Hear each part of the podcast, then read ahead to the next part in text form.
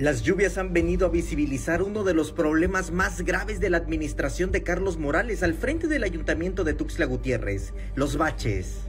Incluso en las colonias que rodean a la zona dorada de la capital chiapaneca hay y de grandes dimensiones.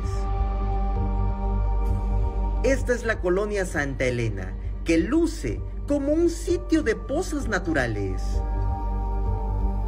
Está sobre el principal bulevar de Tuxtla, el Belisario Domínguez, en plena zona hotelera. Y ahí, los baches son una constante en cada cuadra. No es un problema de ahora. Estas calles están abandonadas de años atrás. No obstante, ni en esta administración han sido atendidas a pesar de su ubicación estratégica, ligada, ligada al comercio. Acá la seguridad está garantizada. Se observan a patrullas que rodean en todo momento, pero sus calles están severamente dañadas. Samuel Revueltas, Alerta Chiapas.